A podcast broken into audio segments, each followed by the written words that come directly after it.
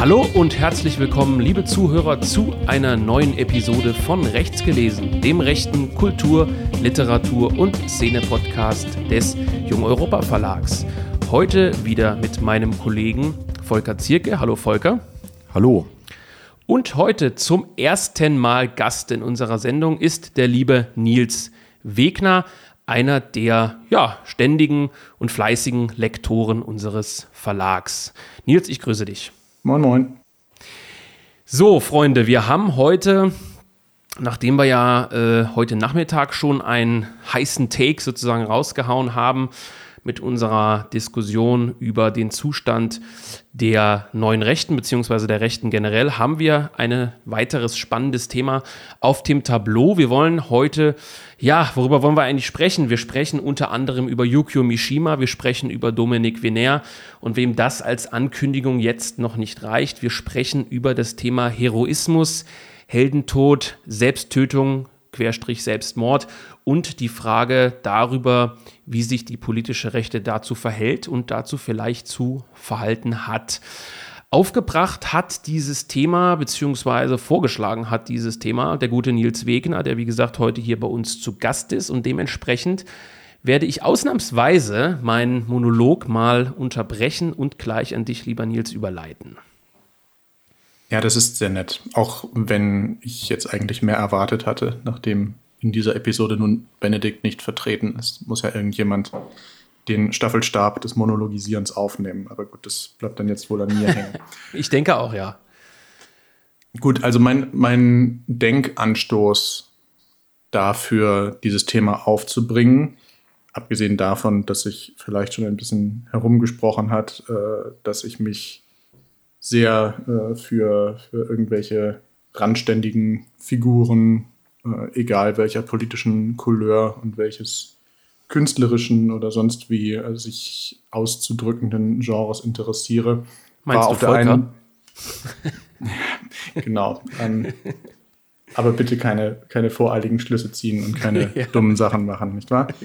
Ähm, war jedenfalls auf der einen Seite, dass ich gerade für die nächste Ausgabe der Sezession ein Autorenporträt zu David Foster Wallace zu Ende schreibe, mhm. dessen äh, Selbsttötung oder Freitod, wie es gerne etwas romantischer genannt wird, von, von Leuten, die so, so etwas als letzte und finale und stärkste Äußerung von Eigenwirksamkeit ansehen dessen äh, Suizid jedenfalls sich in diesem Jahr zum 15. Mal jährt, im September, dass ich für, über den ein Autorenporträt für die Sezession fertig schreibe und dass auf der anderen Seite, äh, nachdem ich vor einiger Zeit ähm, einen, einen Tweet abgesetzt habe, in dem ich äh, so, so, weil mir das gerade in den Sinn mhm. kam, gefragt habe, wenn Mark Fisher, der britische äh, Kulturtheoretiker, der sich auch umgebracht hat, noch leben würde, was würde er heutzutage wohl zum Thema Long Covid in Anführungszeichen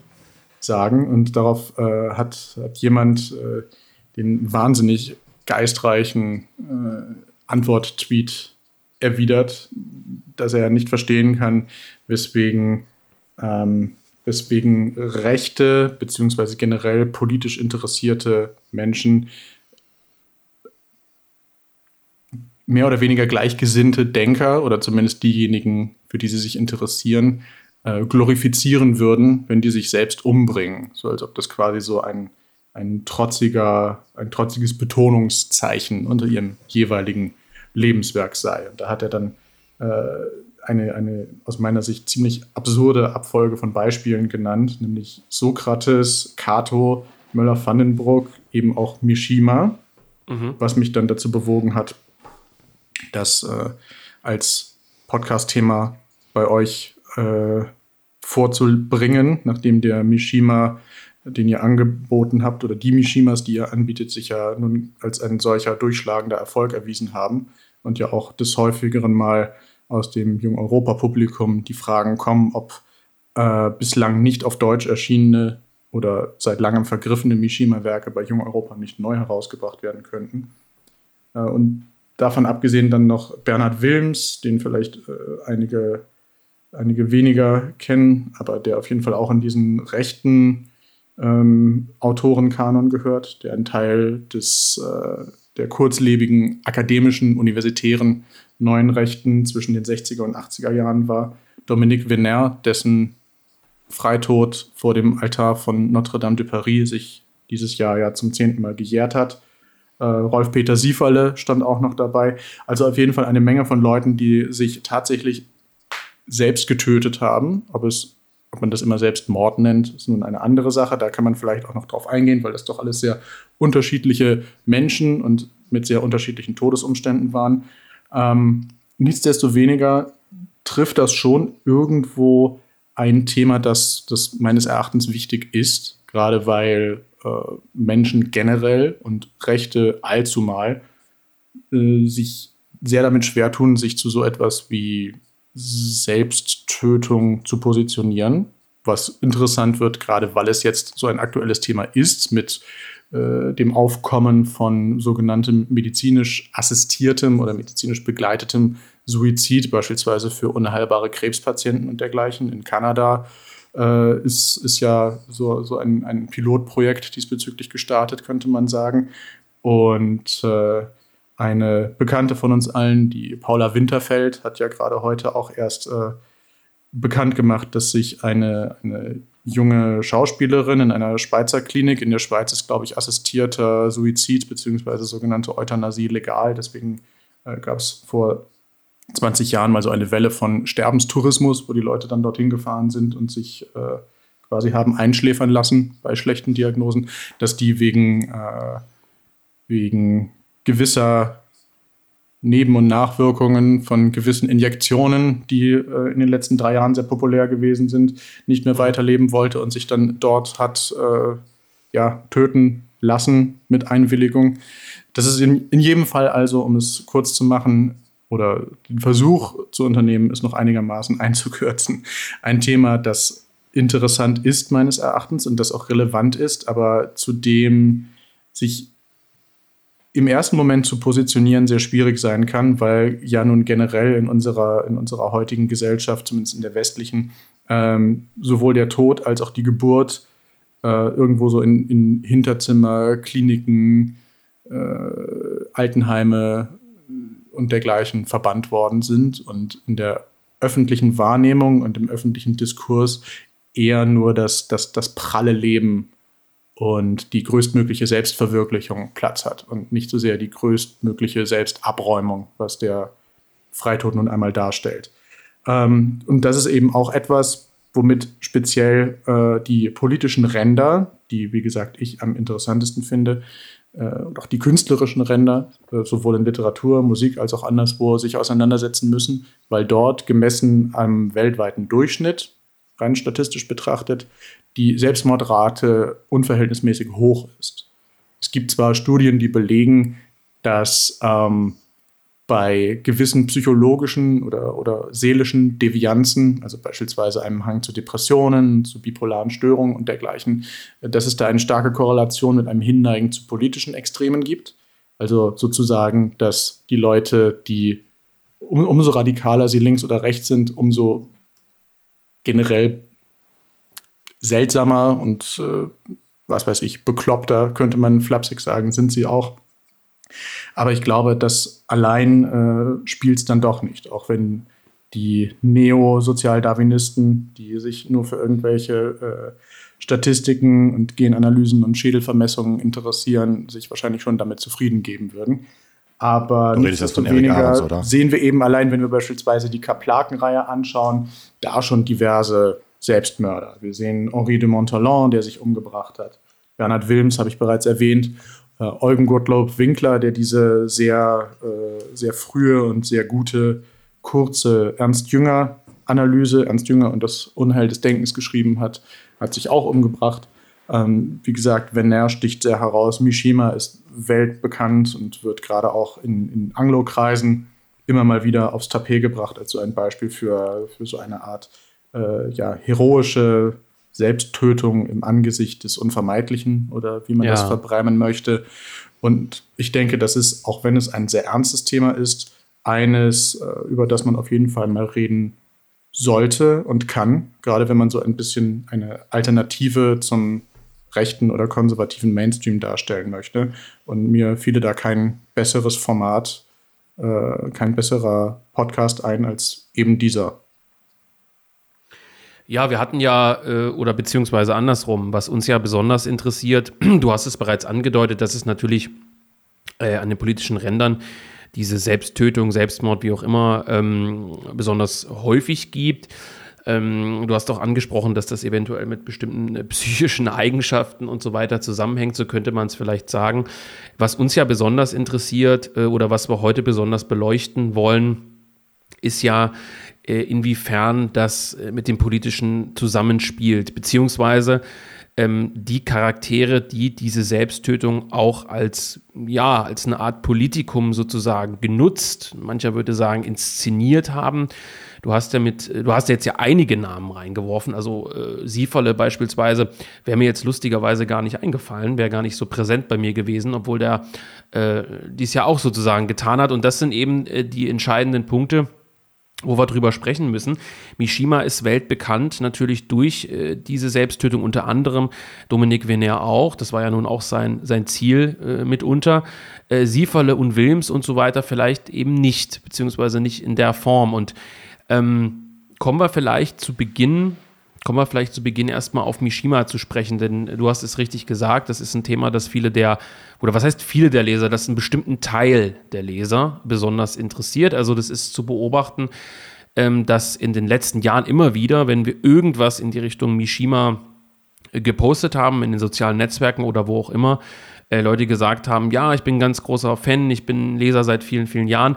Und lustigerweise wurde Sun and Steel, das jetzt ja als äh, ja, Sonne und Stahl im mitteldeutschen Verlag erschienen ist, also einem, man könnte sagen, un unpolitischen Verlag, äh, war auch so ein Geheimtipp. Den hat ja unter anderem Martin Lichtmess immer wieder angepriesen, auch äh, bei sezession.de oder beziehungsweise Magazin. Und viele der Leser haben es eben auch immer wieder eingeworfen bei äh, Telegram und Co., dass dieses Buch was ganz Besonderes sei und so weiter und es übersetzt werden müsse.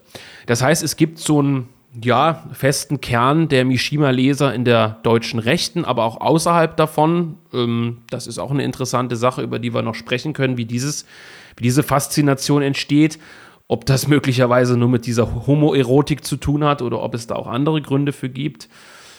Ähm, genau, und fangen wir vielleicht erstmal mit Mishima an.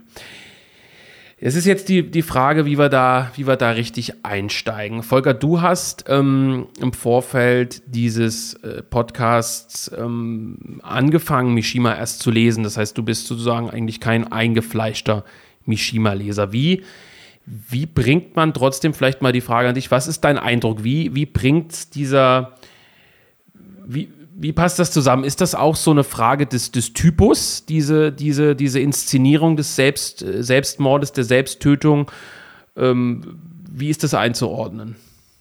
Also ich glaube, ähm, was an, an Mishima vor allem jetzt rausragend ist, vielleicht, aber ich habe wie gesagt auch nur ein Buch gelesen jetzt, dass er ein sehr guter Autor ist, der das eben auch versteht, in, sag ich mal, nicht äh, diese üblichen Handlungen mit einzustreuen, auch wenn es dann dann doch sehr offensichtlich ist. Also es war jetzt eher Zufall, dass ich ähm, The Sailor Who Fell from Grace with the Sea gelesen habe, weil ich das schon seit Jahren in meinem Bücherschrank stehen hatte und äh, dachte, jetzt liest es auch mal. Ähm, aber da äh, wird eigentlich das äh, äh Prinzip des heroischen Todes schon in den ersten äh, äh, Seiten angesprochen, aber ohne dass es jetzt einen politischen Kontext hätte. Und man, es ist ganz interessant, weil Mishima eben auch eine Wirkung über die Rechte hinaus hat. Also ähm, auch Normis kennen das und wenn du den Wikipedia-Artikel äh, durchliest, dann wirst du auch sehen, dass The Sailor ähm, als eine der besten äh, Bücher äh, oder Romane seit 1945 beschrieben wird. Ähm, das das hat also schon eine enorme Wirkung und es zeigt ja auch, dass dieser heroische Tod äh, oder dieses äh, Lamentieren darüber, dass es diesen heroischen Tod in der modernen Gesellschaft nicht mehr gibt, dass das auch ein Thema ist, das nicht nur Rechte beschäftigt, sondern eigentlich ja, den, den, den Mainstream ein Stück weit, äh, je nachdem, wie ausdifferenziert der ist. Und das halte ich auch erstmal für das ähm, Herausragende, also dass er ein, ein, ganz spezifisches Thema für sich gefunden hat. Also wie ich das jetzt so der Sekundärliteratur entnehmen kann, ist, zieht sich das ja durch sein ganzes Werk mit dem heroischen Tod und äh, ja auch durch sein Leben. Und ähm, das, da hat er sich also ein, sozusagen eine Sparte rausgesucht, die er äh, in besonderer Weise bespielt und eben das verbindet mit einem literarischen Können, das man selten findet. Ähm, und äh, ja, das hat man, glaube ich, in der Zusammenstellung äh, fast gar nicht. Weil zum Beispiel jetzt, ähm, was jetzt gar nicht genannt wurde, äh, Dröla Rocher hat sich ja auch umgebracht.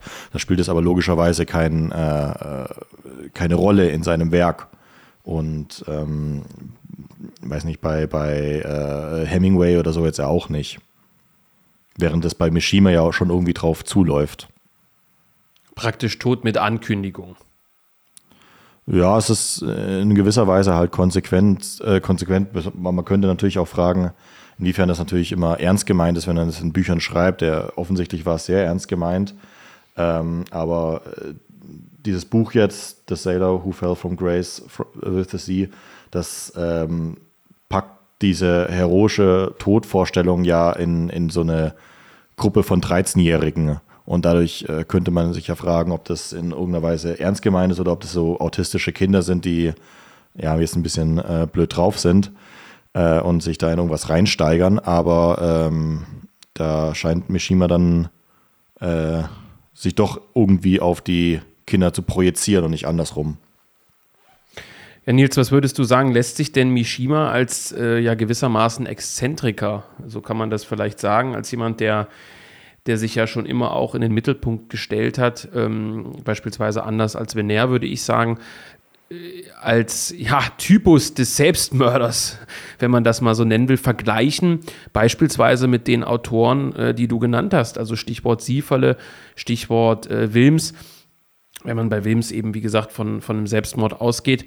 Also du hast ja praktisch eingeführt in dieses Thema, indem du gesagt hast, äh, politische Ränder, es gibt da, ja, es gibt dann ein hohes Aufkommen von Selbstmorden äh, und so weiter und so fort. Und ähm, jetzt wäre meine, sozusagen meine einleitende Frage, oder damit wir so erstmal irgendwie klarstellen können, worüber sprechen wir eigentlich?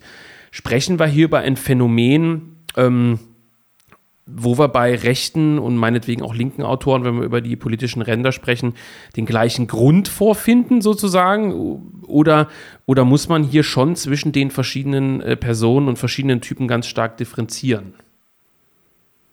Mm, es ist selbstverständlich alles sehr kompliziert und es gibt selbstverständlich für die Entscheidung zum Freitod, wenn man das denn so interpretieren möchte.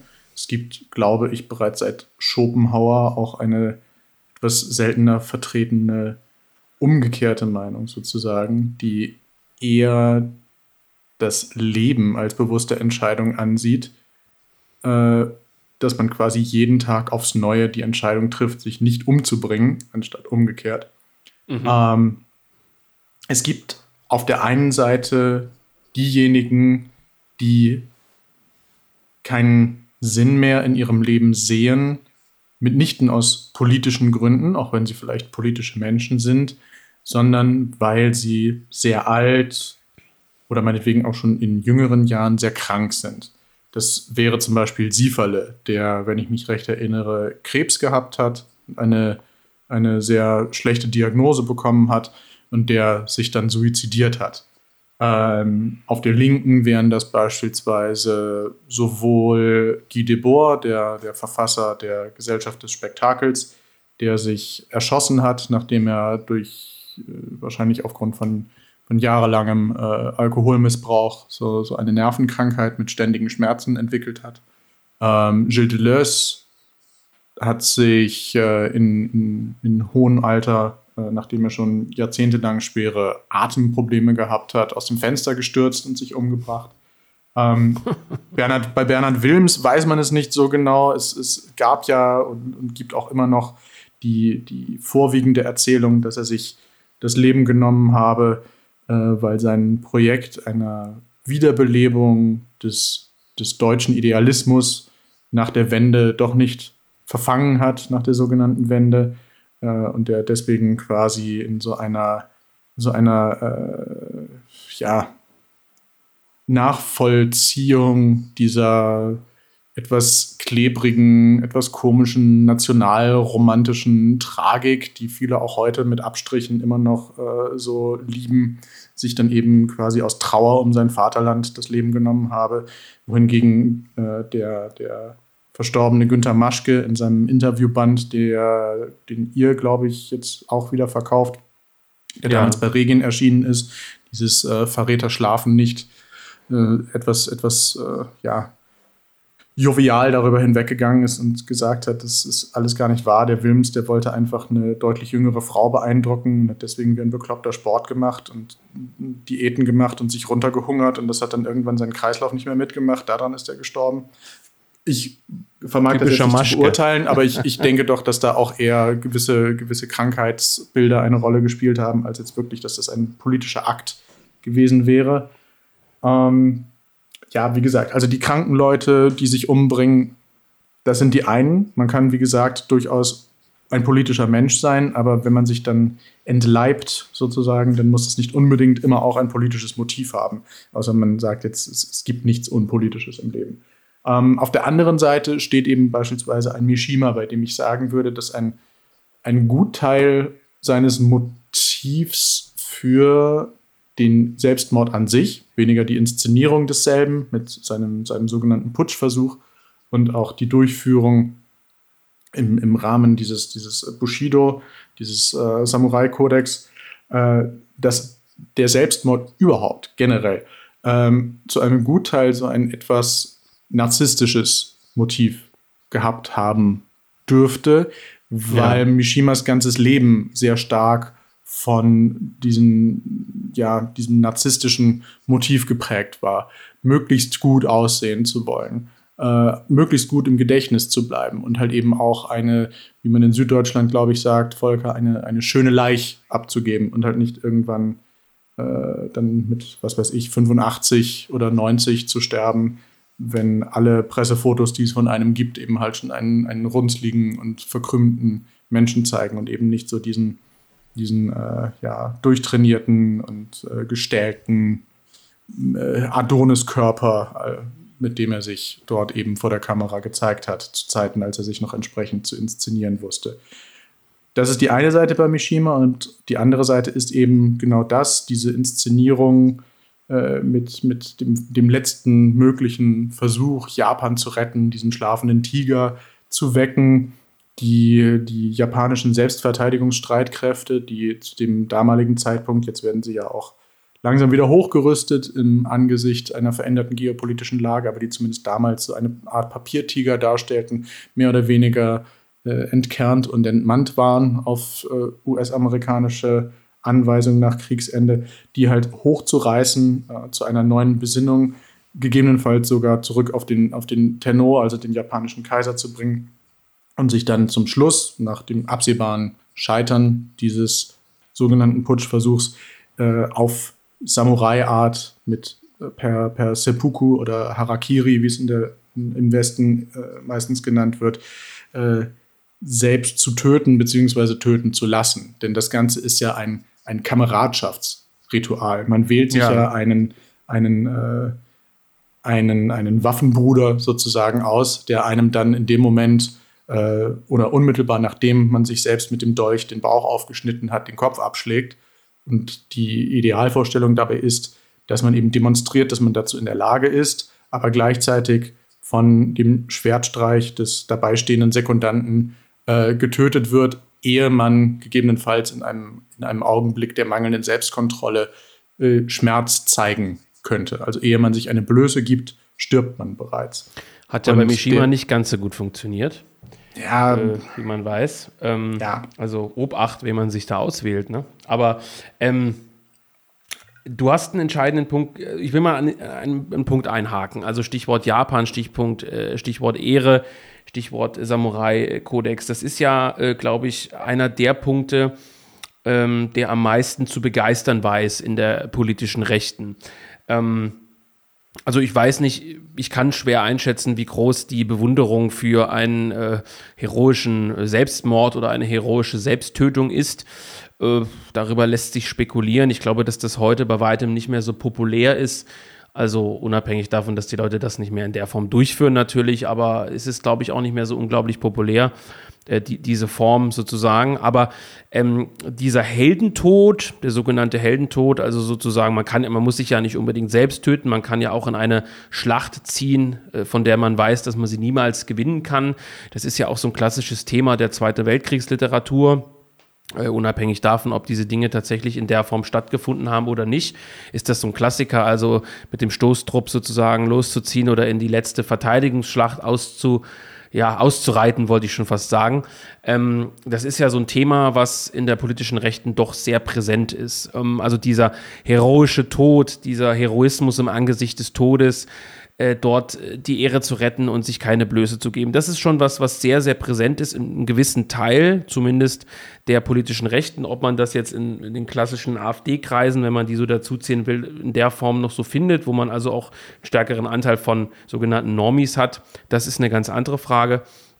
Ähm, ja, und ich glaube, das ist eine Sache, die bei Mishima äh, begeistert, vielleicht gar nicht so sehr dieser Harakiri selbst, dieses Seppuku, sondern das Symbol, was er damit, oder was er weiß gar nicht, ob er das damit gesendet hat, aber so wie es in der politischen Rechten oft interpretiert wird, sozusagen dieser, dieser Heroismus. Und das ist, das ist was, da, da müssen wir drüber sprechen. Also diese Begeisterung für dieses Samurai-Modell, Japan, diese, diesen Ehrenkodex, der, der dann teilweise ja, jetzt will ich mich nicht aus dem Fenster lehnen, aber was es teilweise innerhalb der Studentenverbindung vielleicht in einer gewissen Form noch gibt. Ähm, ja, lass uns, lass uns, lasst uns äh, über, über dieses Thema mal sprechen. Also, wie präsent ist denn dieser, wie präsent ist denn dieser Stil innerhalb der Rechten noch? Also, diese Frage nach diesem Heroismus und, die, und dieser Selbstopferung im Angesicht des Feindes. Ist das was, was was wir noch häufig auch vielleicht bei jungen Rechten und so weiter vorfinden? Oder ist das was, was aus der Mode kommt? Ist das ein ewiges Thema? Äh, jetzt mal ein bisschen losgelöst nur von dem Thema Selbsttötung und Selbstmord, sondern auch, wie gesagt, diese Frage des heroischen Todes. Woher kommt diese Japan-Faszination? Woher kommt diese Samurai-Faszination? Wie präsent ist es noch? Ja, Nils, ich lasse dir einen Vortritt. ähm, ich denke, dass es vielleicht einfach an der aus der Exotik des Ganzen herrührenden größeren Anschlussfähigkeit für ein heutiges Publikum rühren kann. Ich meine, du hast die die, die, die Frage nach so einem Ehrenkodex und dergleichen in Bezug auf Studentenverbindungen schon angesprochen. Das ist ein Thema, über das ich auch schon nachgedacht habe. Nicht zuletzt auch deswegen, weil Leute, die mit so etwas gar nichts am Hut haben, insbesondere hm, Ausländer, zum Beispiel unsere Freunde in Italien, das ja grundsätzlich alles total toll finden, so diese, die, die, die ganze Fechterei und sowas. Und äh, dieses, äh, dieses, dieses Mem, äh, dass man Duelle wieder legalisieren sollte, in Anführungszeichen, dort ja äh, auch sehr beliebt geworden ist im Laufe der letzten, keine Ahnung, wie lange gibt es Zentropa schon, wahrscheinlich auch ungefähr 20 Jahre. Ähm, das, wäre, das wäre etwas, was eigentlich uns Deutschen deutlich näher liegen würde, als, als etwas, worauf man sich rückbesinnen könnte. Also mal abgesehen davon, dass Duelle noch nie legal waren, um mal mit dieser Legende aufzuräumen. Aber die, die, die, die, Grundsache des Ganzen, ja, also Satisfaktionsfähigkeit und so weiter und so fort.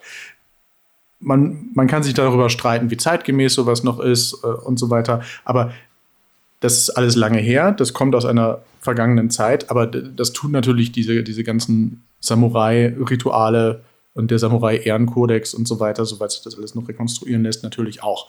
Warum ist jetzt das Ausländische interessanter oder äh, schillernder oder sonst irgendetwas als, als eben halt diese, diese Geschichten, die in deutschen Landen äh, passiert sind und, und, und eine gewisse Prävalenz hatten vor, vor 300 bis 200 Jahren.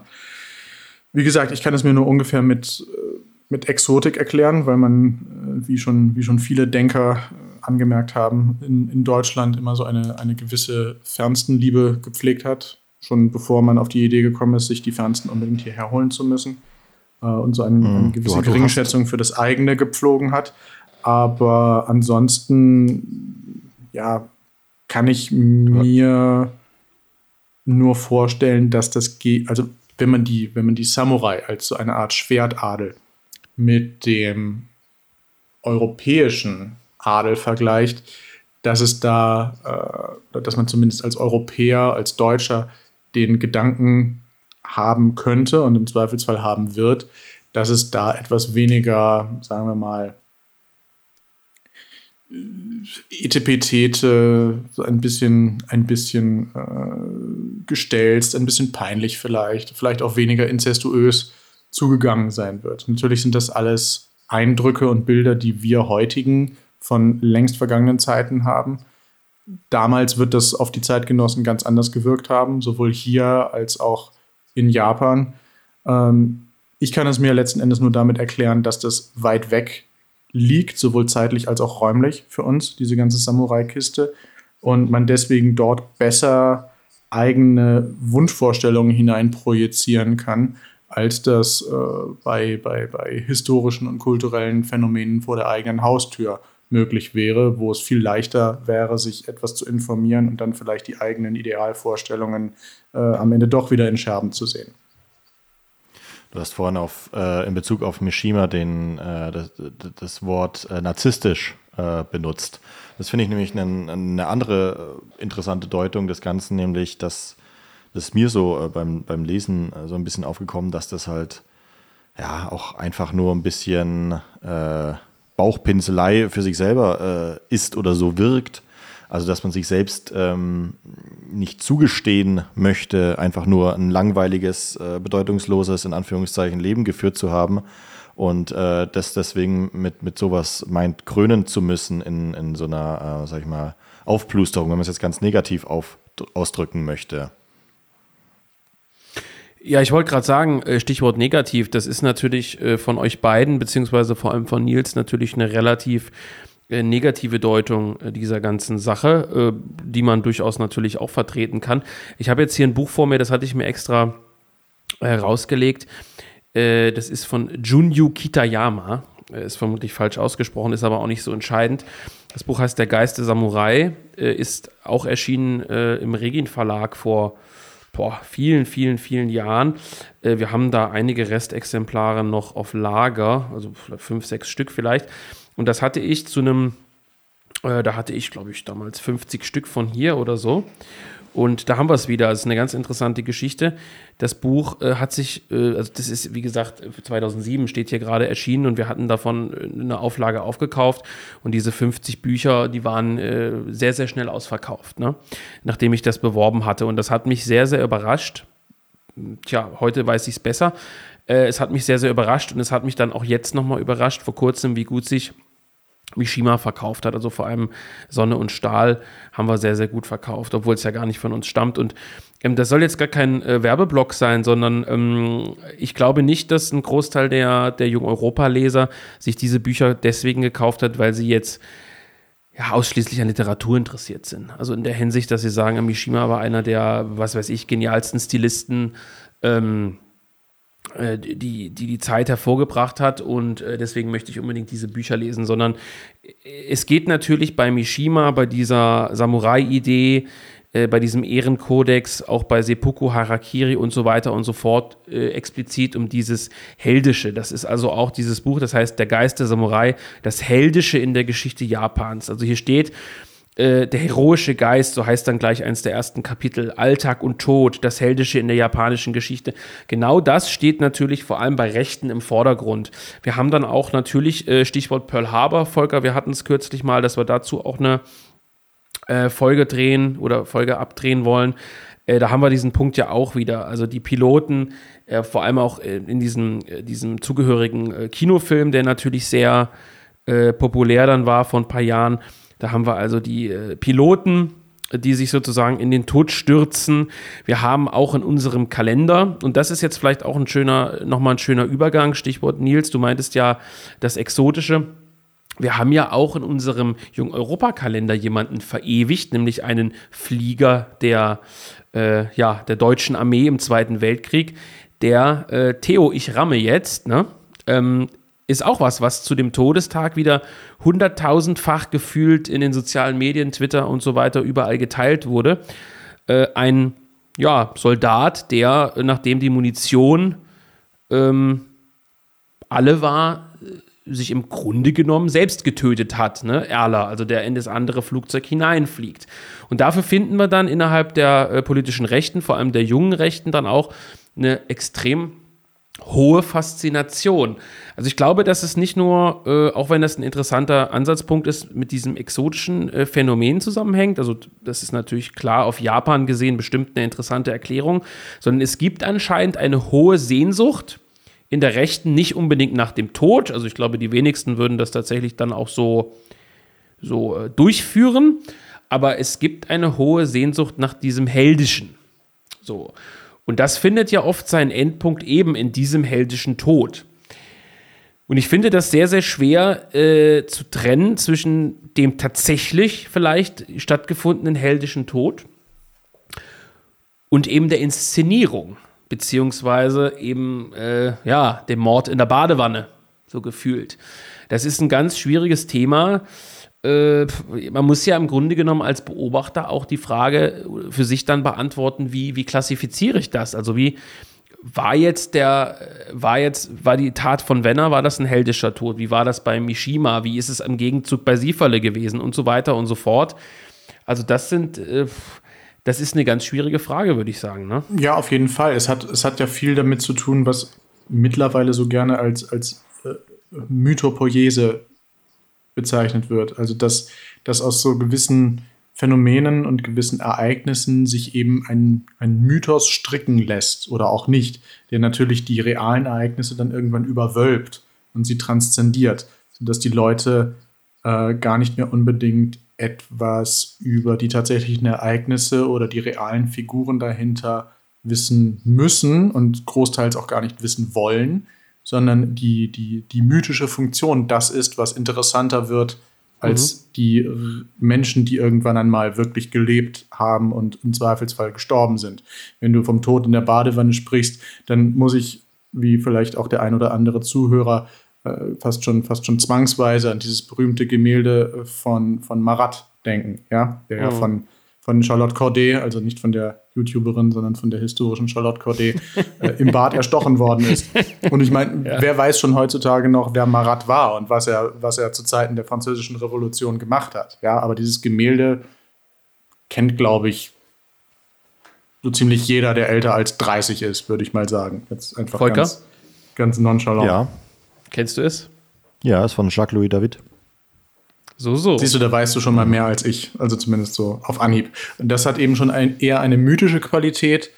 Äh, und gerade wenn du, wenn du Erla ansprichst, hast du ja, glaube ich, äh, noch in Erinnerung, dass damals, als du das Kalenderblatt mit, mit dem Text, den ich übersetzt habe, den ich lektoriert ja. und übersetzt habe, dazu geteilt hast, dass dann auch gleich Leute angekommen sind und gesagt haben, ja, also das, das glaube ich jetzt aber nicht, dass der, dass der ein Kriegsgerichtsverfahren hatte und auch noch, auch noch schuldig befunden wurde. Das kann ja gar nicht sein. Was soll denn das gewesen sein? Da möchte ich jetzt aber gerne mal die Quellen für sehen. Da, da, da, da, da, da, da, da, weil die Leute eben halt ihren Mythos, äh, warum auch immer, dadurch angekratzt sehen, dass vielleicht jetzt irgendjemand nicht so ganz der, der weiße Ritter in strahlender Rüstung gewesen ist und vielleicht auch in seinem Leben irgendwann mal äh, irgendwelche Tiefpunkte gehabt hat und, und äh, ja, ihnen eben der, der Mythos und der Erhalt desselben wichtiger ist, als jetzt etwas über die reale Figur Heinrich Erler zu erfahren.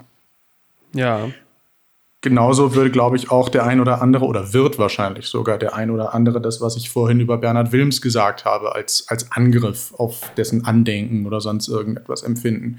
Wobei es ja durchaus okay ein. ist, sich, sich äh, meinetwegen aus ja, äh, aus einem zweiten Frühling heraus in, in, vielleicht etwas zu große Abenteuer hineinzustürzen und dabei ein nicht so schönes Ende zu finden. Also das so leid es mir tut, und vielleicht äh, ist es auch eine, eine Einstellung, über die man äh, debattieren kann, wobei es, glaube ich, eher eine Geschmacksfrage ist. Aber das reale Leben ist halt in der Regel erstens mal nicht besonders aufregend und zweitens kann es hin und wieder mal ganz schön hässlich sein.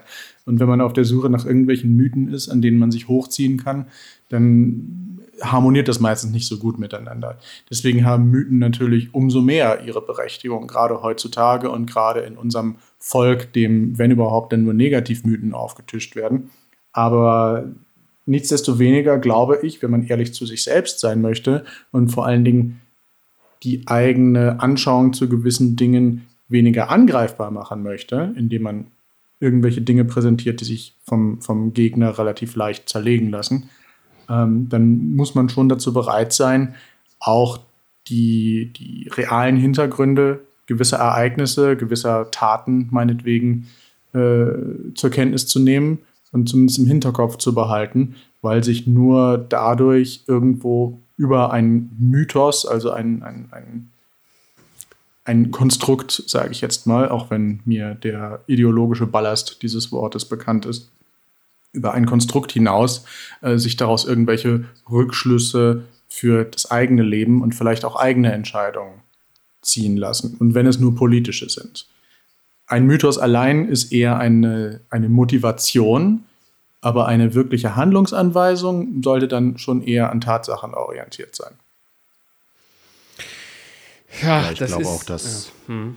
Ich glaube auch, dass äh, das äh, Ausdruck von einfach einer großen Sinnstiftungssuche äh, innerhalb der Rechten ist. Also dass das, was Nils zuletzt gesagt hatte, ähm, dass es einfach ein Problem gibt, äh, positiv besetzte Mythen zu finden und ähm, sich dann eben ja auch immer ein bisschen an alles ranschmeißt, was äh, so zu finden ist. So, also Erla finde ich jetzt vor dem Hintergrund äh, gut, wenn man das auch noch vielleicht ähm, irgendwie in einen sinnvollen Kontext äh, setzen kann. Das heißt, ähm, wie du gemeint hast, eine, eine, positive Handlungsanweisung gibt. Das heißt, da ist einerseits der Pilot, dem die Munition aus ist, aber der weiß genau, der Bomber, der vor ihm fliegt, ähm, der muss halt weg, weil er sonst seine Bomben über der nächsten äh, Stadt abwirft.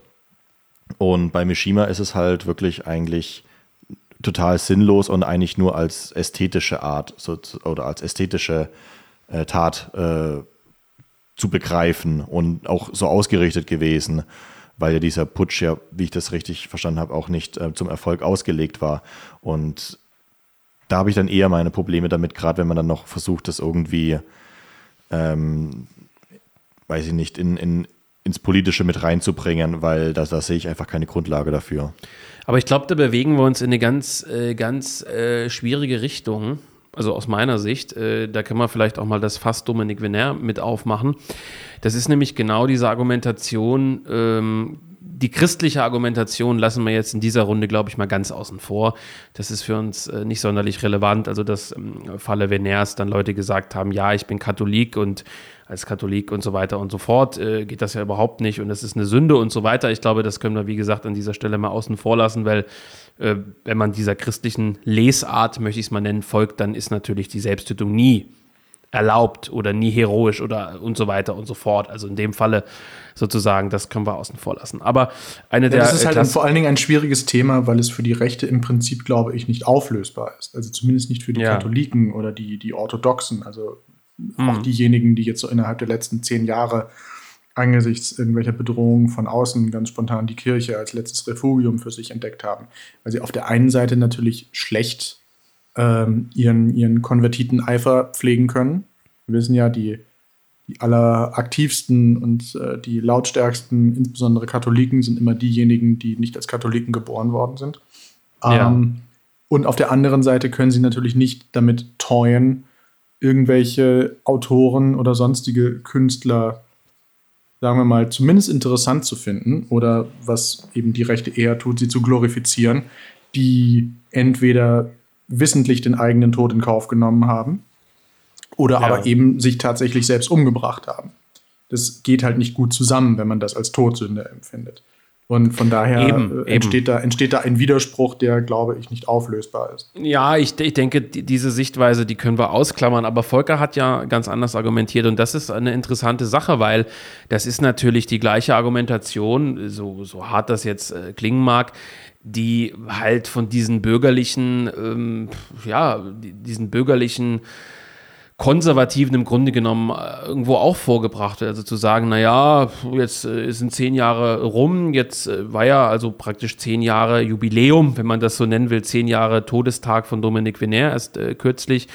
Und dann sagt man, naja gut, der hat sich da jetzt erschossen hat das im Grunde genommen als große Tat ausgegeben, die die Massen oder die rechten Massen mobilisieren sollte. Naja, und wenn man jetzt mal einen Strich drunter zieht, dann ist ja eigentlich gar nicht so viel passiert. Also so könnte man das natürlich äh, hernehmen. Und das war ja so ein bisschen auch schon vor zehn Jahren eben die Argumentation. Ich kann mich da recht gut dran erinnern.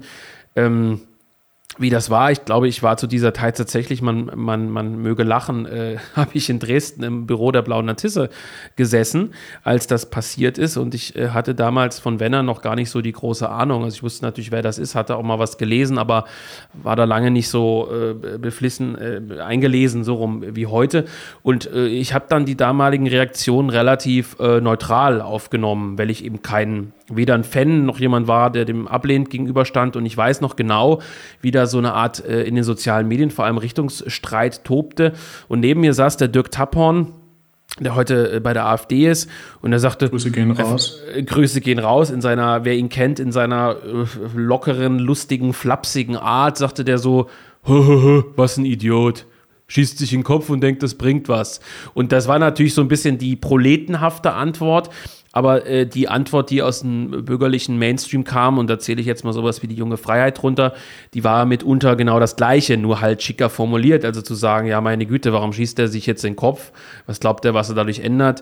Äh, das ist ja total dämlich. So, und ähm, ja, das ist halt, ähm, und damals haben dann viele Leute geschrieben, die vielleicht sogar eher aus radikaleren Zusammenhängen kamen, äh, die das lustigerweise dann sofort verstanden haben, diese Tat, haben dann gesagt, ja, also ähm, das ist natürlich keine rationale Tat. Also weil Volker gesagt hat, Erler, ja gut, der hat dann die Bomber noch mitgenommen. Ähm, darum geht es ja dann nicht bei dieser, bei dieser Sache. Also es geht ja nicht, habe ich jetzt real sozusagen jemanden abgeschossen, der noch Schaden angerichtet hätte. Das hat ja nichts mit Rationalität zu tun, diese ganze Geschichte, sondern es geht ja im Grunde genommen bei diesen Selbstmorden, bei diesen Selbsttötungen um die große Geste. So, und da haben wir natürlich das Problem des Narzissmus, Stichwort Mishima. Wir haben vielleicht auch ganz ehrlich gesagt das Problem der Illusion mitunter, dass also diese große Tat, die ich noch vollführe, etwas bewirkt. Das kann auch eine Illusion sein. Aber trotzdem ist natürlich schon die Frage, und das ist, glaube ich, ein Kernpunkt, muss man nicht eigentlich als Rechter, der auf eine gewisse Art gepolt ist, eben nicht dieser gesunde Menschenverstand, äh, Buchhaltertypus ist, muss man nicht ein gewisses Verständnis für diesen Akt ja, für dieses Symbol irgendwie haben oder ist dann irgendwas falsch? Das ist, weiß ich nicht. Also ihr habt das ja beide jetzt sehr, sehr, sehr kühl auseinandergenommen. Also so im Sinne von, ja, da gibt es sozusagen äh, psychologische Gründe oder äh, es gibt da eine Sehnsucht nach etwas, was nicht da ist und so, das, das sehe ich alles ein. Also das sind alles gute das Punkte, aber es ist, ist halt sehr negativ, ne? Ja, ist eine persönliche Entscheidung, aber ich, ich schätze mal da auch Nils so ein, dass dass äh, sozusagen, äh, dass man da auch ein Stück weit desillusioniert ist. Es, es, muss, es muss sich ja auch nicht an jeden richten gleichermaßen. Äh, es geht ja auch hauptsächlich um Leute, die das ähm, ja, so interpretieren wollen. Das, also anders aufgezogen. Wir haben ja darüber gesprochen, dass ähm, offensichtlich ein großes Interesse daran gibt. Deswegen kaufen die Leute offensichtlich auch diese Mishima-Bücher und äh, finden dieses äh, äh, Samurai des Okzident total interessant und so. Gibt es ein großes Interesse. Ähm, für die kann das natürlich schon ein Zeichen sein. Für mich persönlich nicht, aber das liegt da daran, dass ich einfach vom Typus her ne, nicht so bin, weißt du? Und ähm, man aber würdest ja du so sagen, dass du, also unabhängig der Typenfrage, ist das, also würdest du sagen, haha, das ist jetzt dumm? Also wohnt nicht so einer Tat, ich, ich, will das jetzt nicht auf Vener fixieren, weil ich jetzt ein Vener-Freund bin, also da kann man auch andere Beispiele nehmen, aber wohnt dieser Sache nicht, ja, ich will nicht sagen, ein Zauber inne, das wäre jetzt irgendwie so übertrieben, wir wollen ja das auch nicht irgendwie heroisieren, äh, äh die, diese Sachen oder, oder dazu aufrufen oder was auch immer, aber dieser ist letzten Tod, Tat, die, ne, dieser ist der Tod das letzte Mittel zur Wiederverzauberung der Welt? Äh, nein. Aber ähm, das ist in Ordnung, weil das halt eine unmögliche Aufgabe ist. Na, aber ähm, so, ich will es nicht mal so greifen. Ich will die, weißt du, so dieses, äh, die letzten Reiter verließen die Stadt, so im Sinne von, wir wissen, wir, wir, das ist ja so ein klassisches Thema, was es auch in allen möglichen Filmen gibt. Äh, ne? Also, wir wissen, da ist eine riesige Übermacht, aber wir reiten noch aus. Wir reiten jetzt noch aus, weil wir wollen der Welt ein Signal hinterlassen. Wir sind die, die sich nicht gebeugt haben. Wir sind ausgeritten. Wir sind noch in die Schlacht gezogen. Weißt du, was ich habe kürzlich, hatte ich dir erzählt, so ja, eine Geschichte. König Theo denn am Ende, ne? Ja, auch, auch, auch bei, ja, aber du findest es immer wieder, also in diesem, in diesem Heft über die dänische, über die dänische Waffen-SS-Einheit, das kann man auch hernehmen. Dann wird da beschrieben, dass die, dass die rumänischen äh, äh, Leute dort total äh, fasziniert waren von einem, der wurde gefangen genommen von den Russen und er hat dann noch zwei Handgranaten gezogen und ist dann noch in die reingesprungen. Das ist so ein klassisches Ding, wo der, Klass wo der typische rechte Leser irgendwie sagt, wow, der hat, der wusste, der stirbt gleich und er hat die noch mitgenommen und so. Und das findest du immer wieder. Du sagst es auch, Theoden, dieses wir gegen alle und wir senden noch das Signal, hier war einer, der sich nicht ergeben hat. Auch wenn ich weiß, ich krieg gleich einen Kopf abgeschlagen. Normalerweise würde man ja sagen, nee, komm, wir ziehen jetzt hier mal den Schwanz ein und bei der nächsten Schlacht gewinnen wir. Aber nein, das typisch Rechte, in Anführungszeichen typisch Rechte, ist das, das Fanal sozusagen. Und das, ja, du könntest ja jetzt auch diese, diese Proteste nehmen, wo sich die Leute in der Tschechoslowakei damals und so weiter angezündet haben. Ja, ne? Jan Palasch, ja. Ja, also das Fanal, ist das, ist das eine typisch rechte Sache? Was meint ihr? Also, oder, also, ich will jetzt natürlich so einen bewussten Gegenpol bisschen zu dem bilden, was ihr gesagt habt, weil ihr das relativ rational auseinandergenommen habt, ähm, möchte ich mal sagen. Aber ähm, ist das nicht so was, was in der Rechten auch irgendwie präsent sein sollte, so dieser Opfermythos? Also ich, also glaub, ich glaube, man muss das erstmal auseinanderklamüsern, was die dahinterliegenden Bedingungen angeht. Wenn ja. wir jetzt über Militärs sprechen, die mhm. quasi nicht äh, wie irgendwelche römischen Feldherren sich ins Schwert stürzen oder sich wie die, wie die Samurai nach einer erlittenen Niederlage eben halt äh, alle gegenseitig umbringen, um ihre Ehre zurückzugewinnen, was beispielsweise ja. im, im, Zweiten Weltkrieg ja sogar vom Tenor selbst untersagt worden ist, weil das innerhalb kürzester Zeit das Offizierskorps dezimiert hat, weil die sich alle gegenseitig die Köpfe abgehackt haben.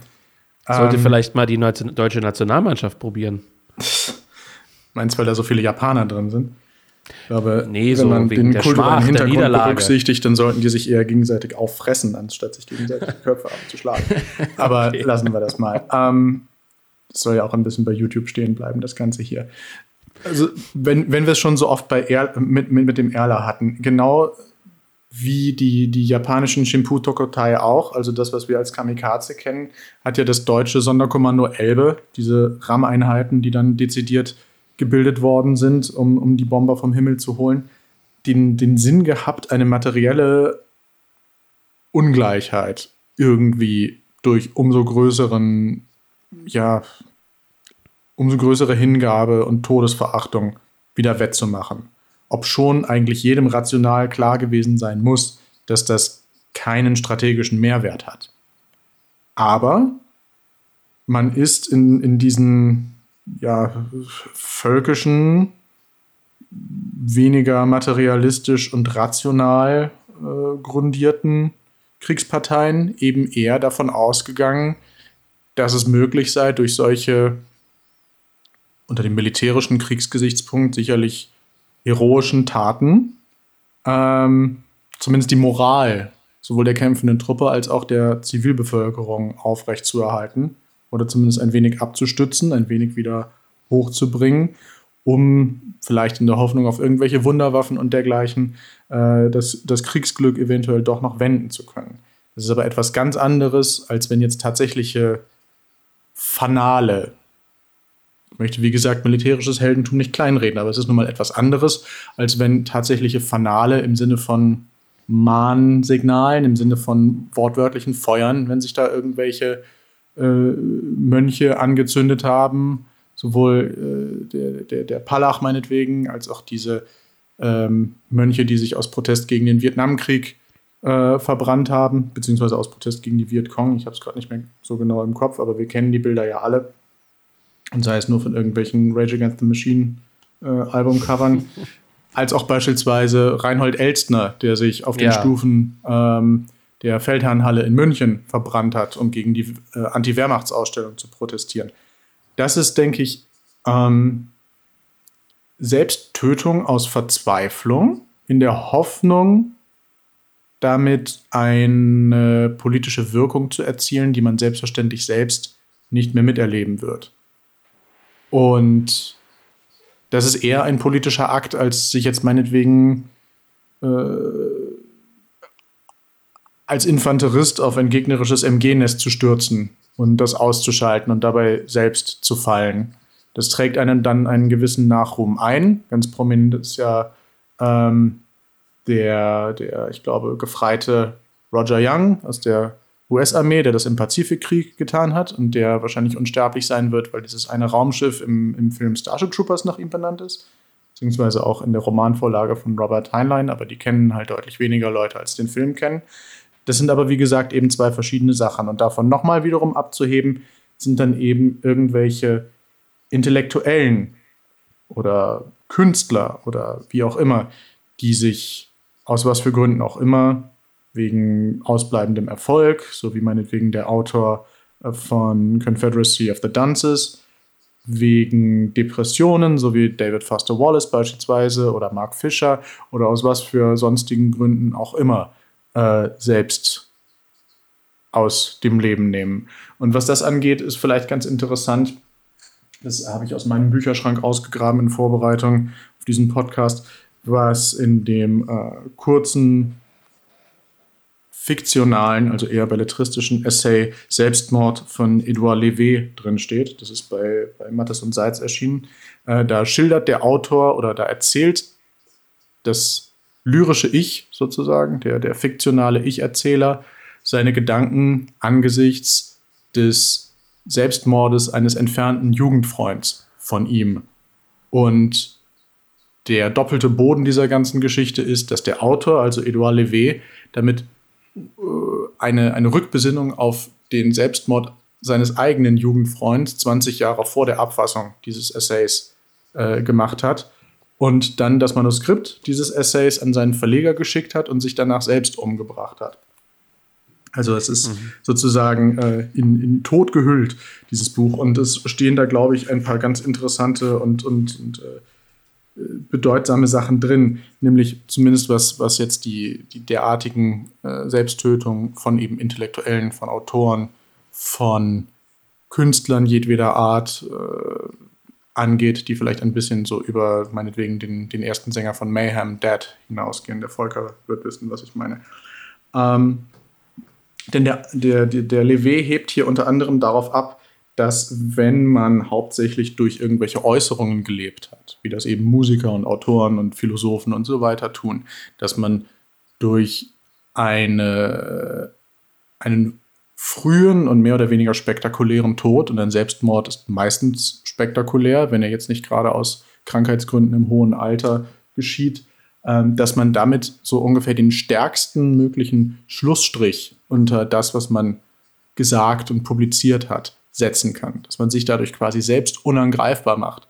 Und dass so etwas dann bei den Leuten, die einen gekannt haben und die einem vielleicht zugeneigt waren, äh, dazu führt, dass sie so eine, eine instinktive Ehrfurcht gegenüber dem Werk desjenigen, der da aus dem Leben geschieden ist, empfinden. Und äh, dass es seinen, den, den Worten so eine Art Aura verleiht, vielleicht so eine gewisse, eine gewisse pietätsvolle Aura, dass man also meinetwegen dann das, das Werk ganz anders behandelt und sich schwerer damit tut, irgendwelche Widersprüche aufzudecken, sondern eher dazu neigt, die eigene Interpretation anzuzweifeln, wenn irgendwas nicht so passiert, wie derjenige es prophezeit hat und dergleichen. Also dass es für Intellektuelle so ein bisschen die Wirkung einer, einer letzten auratischen, magischen, wenn man die Geschichte mit dem, mit dem Zauber, der dem innewohnt, äh, weiterführen möchte, Aufladung dessen, was man selbst einmal war, darstellen kann. Das sollte man durchaus nicht unterschätzen, glaube ich. Insbesondere. Also doch Narzissmus. Ja, ein, ein, Stück weit durchaus, ja. Gerade nämlich, was eben Künstler angeht, deren Lebenswerk sich so ein bisschen auf dem absteigenden Ast befindet. Davon sind natürlich Leute, die mit ihrem Gesicht arbeiten, sowie Schauspieler und dergleichen, eher betroffen als diejenigen, die nur schreiben. Aber auch die sind davon natürlich nicht ganz frei. Und letzten Endes, ähm, wenn man sagen wir etwas randständiger war, kann so etwas natürlich auch so ein, ein letzter Akt der, des Widerstandes sein, wie wir es jetzt zuletzt bei Ted Kaczynski gesehen haben. Ich sehe schon, welche Richtung du mich hier äh, drängen möchtest, Nils, äh, aber das wird leider nicht passieren. Auch wenn ich auf dem absteigenden Ast der Seite bin. ähm, Nein, du machst ja nicht mit deinem Gesicht Furore. Naja, das wäre schwierig. Ich habe ein Klarnamenprofil auf Twitter, das äh, muss man auch vielleicht dazu sagen. Ähm, du hast es aber die Frage von äh, Philipp nicht äh, dahingehend beantwortet, nämlich ähm, inwiefern das jetzt, äh, inwiefern das für die Rechte äh, wichtig wäre, diesen heroischen Tod äh, sozusagen als Element, als Stilelement mit aufzunehmen. Achso, ja, ähm, ja, ja, gut, dann mache ich das nochmal schnell. Ich, ich, ich, will, ich will, Nils, ganz kurz, ich will das nochmal noch kurz präzisieren, damit, damit auch klar ist, was ich sozusagen meine. Also, ähm, um das jetzt mal zuzuspitzen, ähm, wenn wir die Rechte jetzt als Mosaik begreifen, ich weiß gar nicht, woher ich diesen Gedanken habe, ähm, dann gibt es dort diesen eher rationalen Baustein, wenn man diese Rationalität mal unterstellen will, Stichwort AfD, Stichwort Partei, wo im Grunde genommen äh, ja, junge Menschen, auch in der jungen Alternative teilweise von 15, 16 an, in einem Geist erzogen werden, zumindest seitens der Partei, der diese Rationalität, den gesunden Menschenverstand, das Lavieren in, in parlamentarischen äh, Begebenheiten, das äh, Taktieren, sich zurückziehen äh, und so, das Abwägen, das, dieses, dieses, ich will nicht sagen unmännliche, das wäre jetzt wieder das nächste Fass, Stichwort Männlichkeit, aber diesen Typus des rationalen Nachdenkers über, über äh, Optionen und so, diesen Typus sozusagen gewissermaßen heranzieht. Und das Gegenstück wäre, auch wenn das, wie gesagt, ein bisschen plump jetzt vielleicht ist, aber wir wollen es mal so zuspitzen, wäre sozusagen der Typus, der möglicherweise in der Fußballszene groß geworden ist, in der politischen oder wo auch immer, in eher radikaleren Kreisen, äh, mal neutral ausgedrückt, wo sozusagen das Verständnis für diesen sogenannten Heldentod, auch wenn du das jetzt so ein bisschen korrekt auseinandergenommen hast, dass das Militärische vielleicht nicht gleichbedeutend ist mit dem Politischen, aber wo, da will ich mal diesen Gegensatz, den will ich jetzt mal aufmachen. Und ähm, genau darauf wollte ich, das hat Volker richtig gesagt, so ein bisschen hinaus.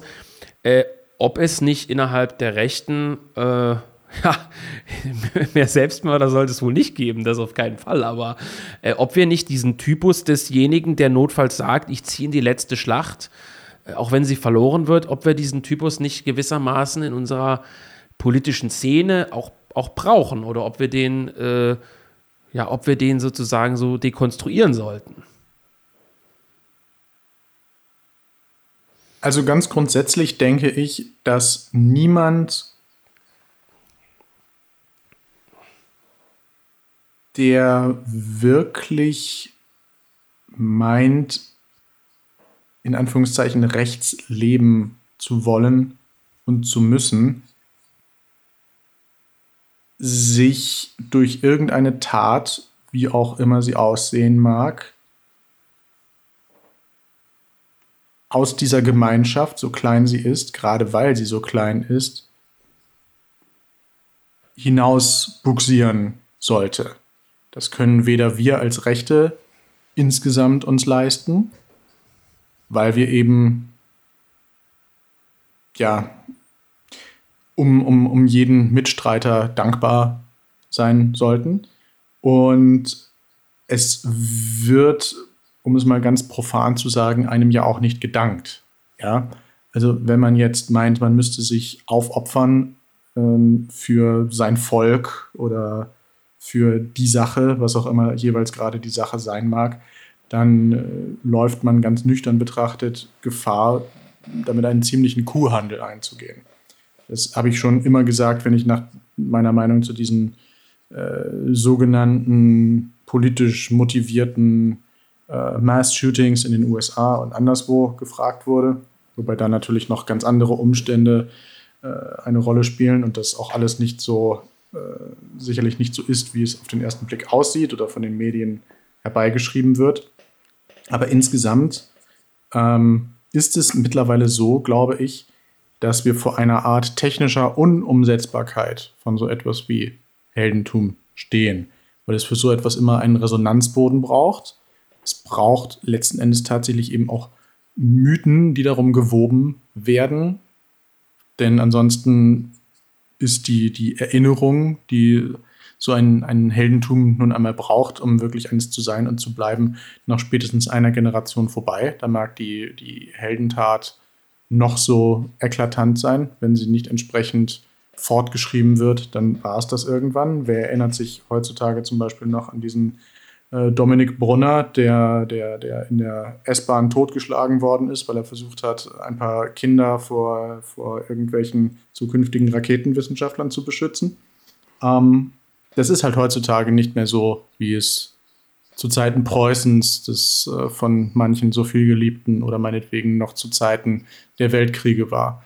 Im Zweifelsfall ist man als Soldat äh, heutzutage sozial sagen, nicht mehr allzu gut angesehen, außer vielleicht äh, in den USA und in Großbritannien, aber auch dort äh, scheint es sich auf einem absteigenden Ast zu befinden. Und im zivilen Leben irgendwo äh, tatsächlich eine Heldentat zu vollbringen, sei es indem man jetzt, wie gesagt, sich schützend vor Schwächere stellt oder meinetwegen, keine Ahnung, wenn im, im Restaurant neben einem am Tisch äh, jemand umkippt, dass man den dann eben halt, dass man dort eben erste Hilfe leistet und so weiter. Das, äh, das vergeht so schnell, dass da letzten Endes kein wirkliches Heldentum draus wird. Das ist zwar grundsätzlich vielleicht eine heroische Tat, möglicherweise bezahlt man die auch mit seinem Leben, wie der bereits genannte Dominik Brunner, aber ein wirkliches Heldentum sieht dann eben doch ein bisschen anders aus, weil es dafür, wie gesagt, mehr braucht als einfach nur eine Tat, sondern es braucht auch noch ähm, einen, einen kulturellen Hintergrund, auf den das Ganze projiziert werden und an dem sich das Ganze spiegeln kann. Was, was diese ganze Geschichte angeht, habe ich vor unendlich langer Zeit, ich glaube vor fast zehn Jahren oder so, meinen Artikel in der neuen Ordnung damals dazu geschrieben, den man, man mit Sicherheit noch irgendwo bei Google finden kann. Der hieß auch äh, das, das Heldentum im Zeitalter seiner technischen Unumsetzbarkeit.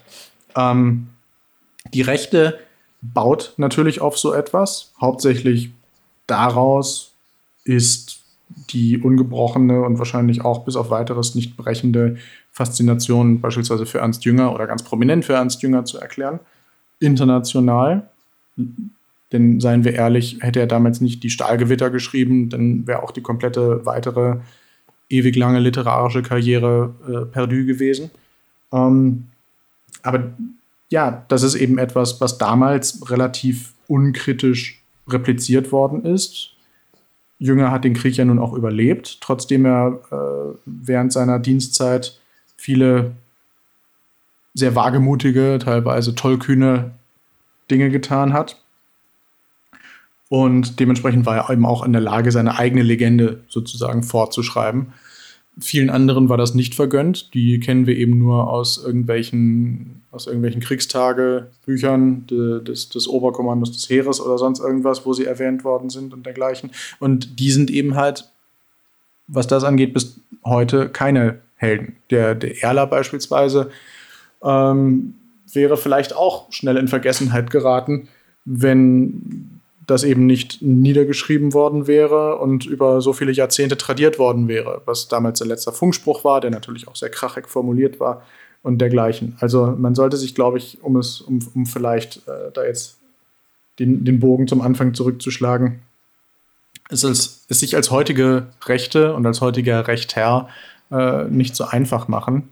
Und äh, von daher ist die, die Schlussfolgerung, dieses Typen, der diesen sehr, sehr blöden Tweet an, abgesetzt hat, eben halt auch grundfalsch. Bloß weil jemand stirbt, meinetwegen, weil jemand von eigener Hand stirbt, macht ihn das jetzt noch lange nicht zu, zu irgendwas Besonderem. Ja?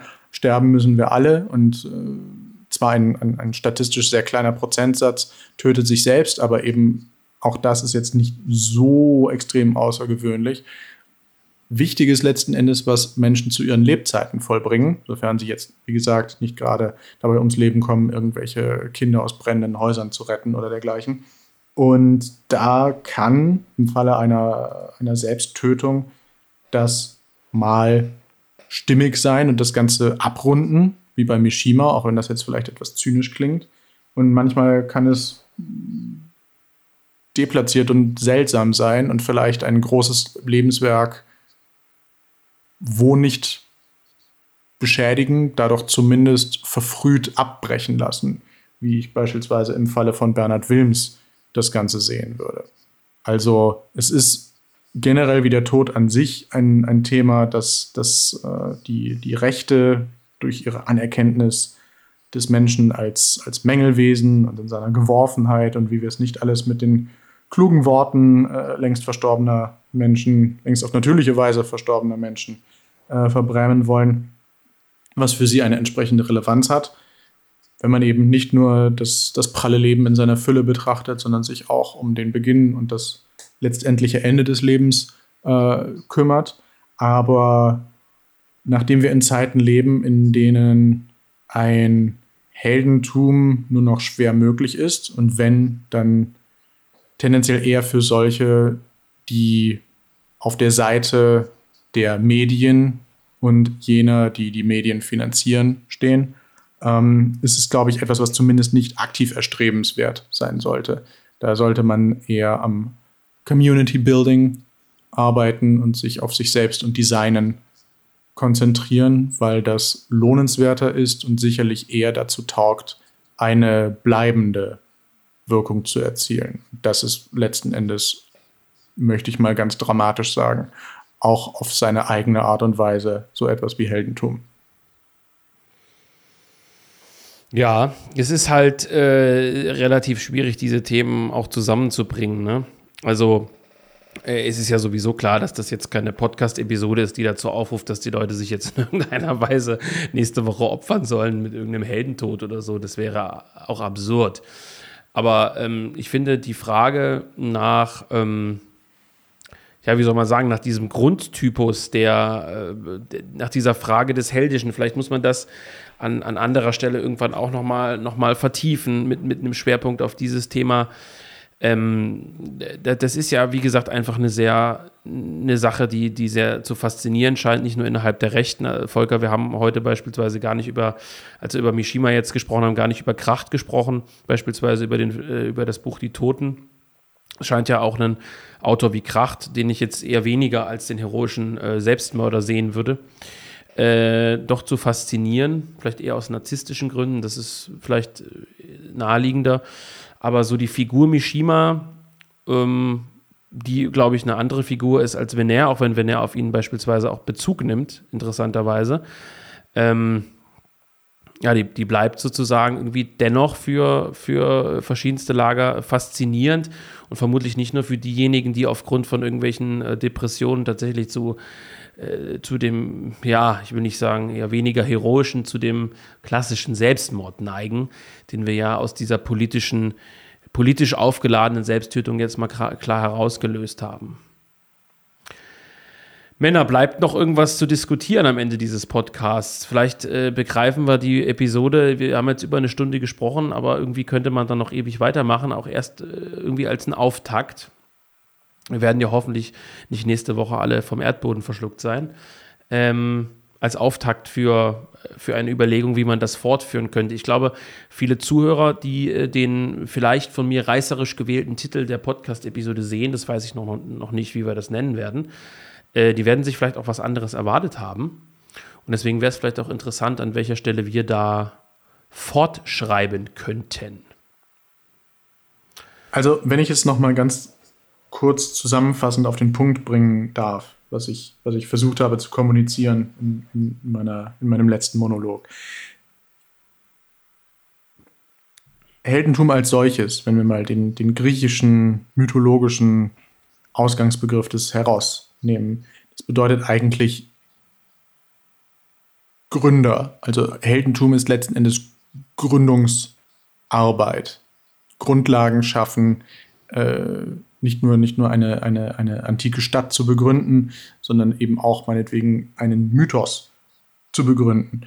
Und in Zeiten wie jetzt, ähm, denke ich, kann man das ganz profan vielleicht auch tatsächlich einfach darauf runterbrechen, dass dieses Außergewöhnliche, was, was einer heldenhaften Tat immer anhängt, schon darin bestehen kann, sich eben nicht äh, in, in, in, in Hedonismus und Bindungslosigkeit und dergleichen einfach treiben zu lassen, sondern sich stattdessen eben diese, diese ja durchaus äh, an der Oberfläche zumindest angenehmen Dinge bewusst zu versagen. Das wäre dann sozusagen die, die Opferleistung, die man erbringt, wenn man das denn äh, unbedingt so, so rational und rechnerisch betrachten möchte. Und eben, ja, den, nicht den Weg des geringsten Widerstandes zu gehen.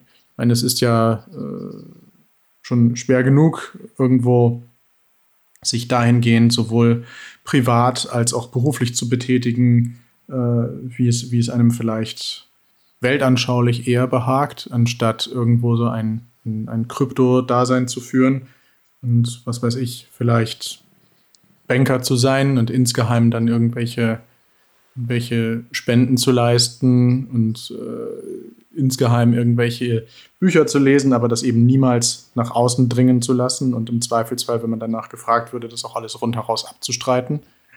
Ähm, aber auf der anderen Seite gibt es ja mittlerweile auch genug, sage ich mal, unseresgleichen, was, was natürlich immer sehr mit Wohlwollen zu betrachten ist, die sich für diesen schwierigeren, steinigeren Weg entscheiden und eben Familien gründen, dafür vielleicht gewisse Einschränkungen und Einbußen in Kauf nehmen, aber eben in diesem, in diesem klassischen, dieser klassischen Lebensführung. Und letzten Endes geht es hier ja vor allen Dingen um eine Frage der Lebensführung, auch wenn wir viel über den Tod gesprochen haben, ähm, eine größere Erfüllung finden, als sie es vielleicht äh, in hochbezahlten Jobs und so einer Wegwerfgesellschaftslebensweise finden würden.